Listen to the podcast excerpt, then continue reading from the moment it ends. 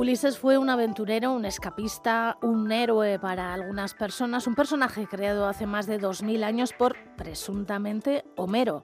Ulises era un hombre que navegaba para volver a casa donde supuestamente le esperaba su esposa Penélope y con el mar y con Ulises tiene que ver un proyecto de ASTI del que vamos a hablar en los próximos minutos. Con nosotros está María Ullarra, ella es doctora en biología, tiene un máster en ecología aplicada y conservación por la Universidad de East Anglia de Reino Unido y es investigadora de ASTI y ya estamos con ella. Egunon, María. Egunon. Bueno, podríamos decir que Ulises se ha vuelto a echar a la mar, ¿no? Sí, así es. Al final es un nuevo proyecto y que tiene como nombre Ulises y que tiene como objetivo afrontar el reto global al que se enfrenta el océano de, de las basuras marinas.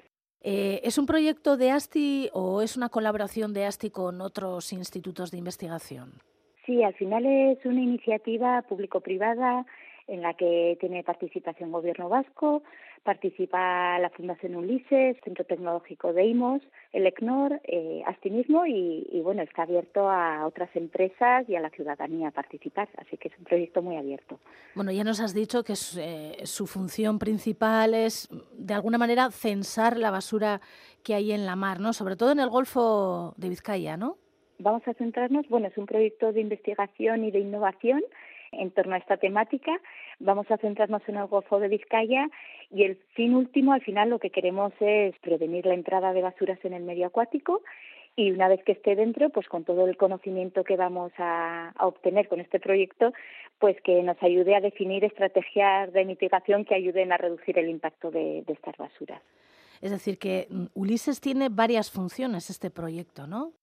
Sí, pues tiene una parte que va a ser la parte de prevención y que la vamos a abordar pues a través de Ulises Schools, que queremos implicando a las escuelas y a la ciudadanía a conocer bien esta problemática, a participar en la investigación, en la monitorización de basuras en río y mar.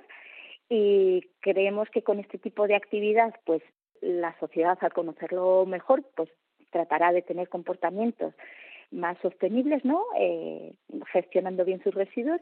Luego está la parte de Ulises Data for Science, que es eh, la parte de la investigación, pero luego también tenemos el Ulises Tour, que va a ir orientado a dar a conocer a toda la sociedad lo que lo, el trabajo que estamos haciendo, y eh, Ulises Circle, que es como tratando de gestionar estas basuras que encontremos, dándoles una segunda vida.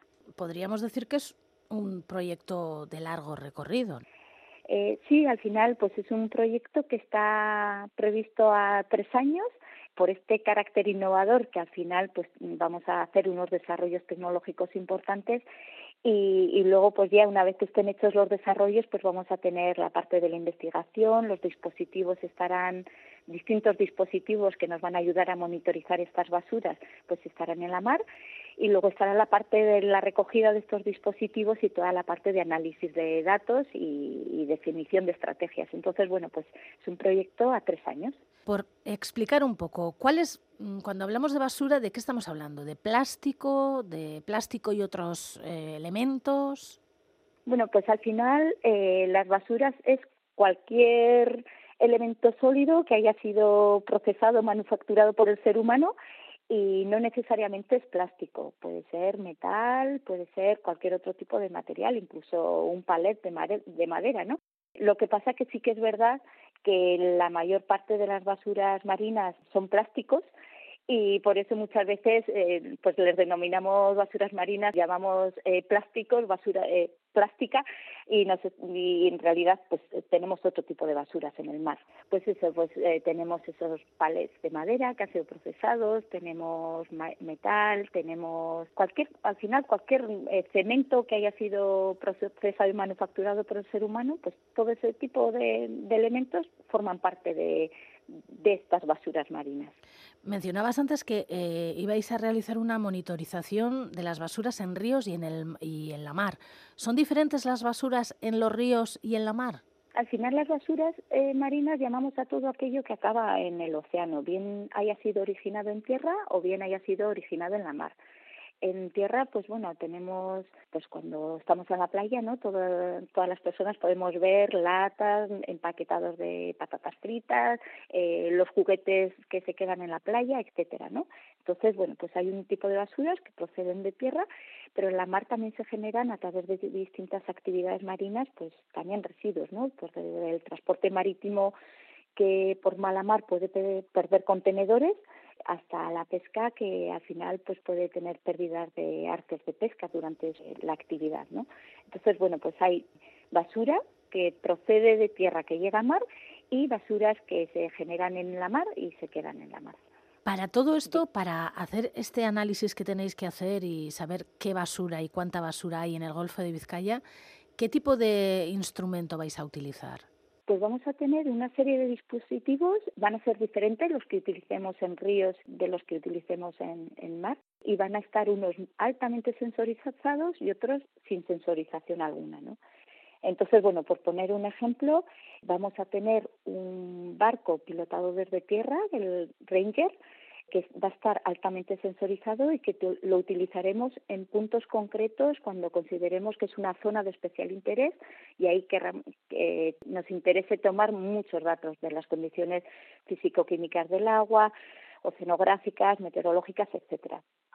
Luego va a haber otros, por ejemplo, que van a ser unos barquitos de madera, que van a ser más artísticos, que los van a utilizar en las escuelas y, estos pues se lanzarán en distintos puntos del Golfo de Vizcaya y conoceremos sus trayectorias desde el punto de lanzamiento hasta el punto de arribada, ¿no? Donde lleguen. Y luego va a haber otros intermedios, ¿no? Que van a ser unos barquitos mm, también pequeños con un GPS que ahí conoceremos todas sus trayectorias. Mientras que en ríos, pues vamos a utilizar unas boyas que lanzaremos en cabeceras de río, que van a ir también con GPS para conocer los puntos por donde van en cada momento, así como unas cámaras videométricas que nos van a dar la cantidad de basura que está pasando flotante que pasa por un punto a lo largo del día, monitorizado durante todo el tiempo del estudio.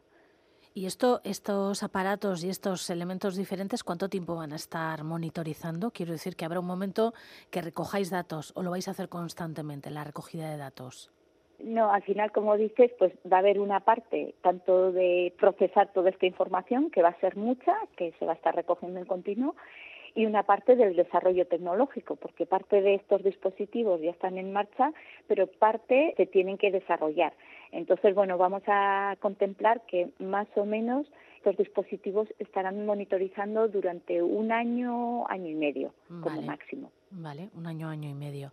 Me imagino que para cuando ya habéis puesto en marcha este proyecto, vosotras y vosotros tendréis algunas sospechas de cuál es la basura que puede haber en el Golfo de Vizcaya, ¿no? No creo que os vayáis a encontrar con ninguna sorpresa.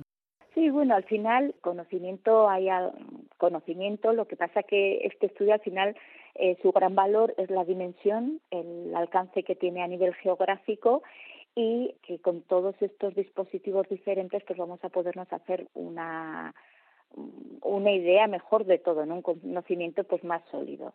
Entonces, pues el, la tipología de basuras pues son las que encontramos, pero sí el tema de cómo derivan, las zonas donde se concentran, el por qué se concentran en unos puntos y no en otros, en qué puntos de la costa son donde encontramos mayor cantidad de basura, bueno, pues poder unir toda esta información es el gran valor que, que va a tener este proyecto.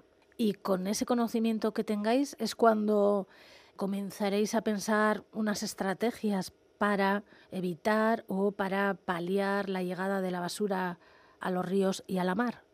Efectivamente, al final, bueno, como decía, el objetivo último sería que no entren basuras en el medio acuático y ahí pues está desde esta formación a nivel de sociedad a una buena gestión de residuos, etcétera, para prevenir la entrada y luego el conocimiento este que vamos a tener, pues si sabemos muy bien cuál es el origen, qué tipología, podremos poner énfasis en las estrategias en esos puntos, pero luego también una vez que algo entra, eh, porque posiblemente seguirá entrando algo de basura, pues por lo menos tener esas zonas donde se agrega la basura, esos puntos concretos para hacer unas recogidas más eficientes.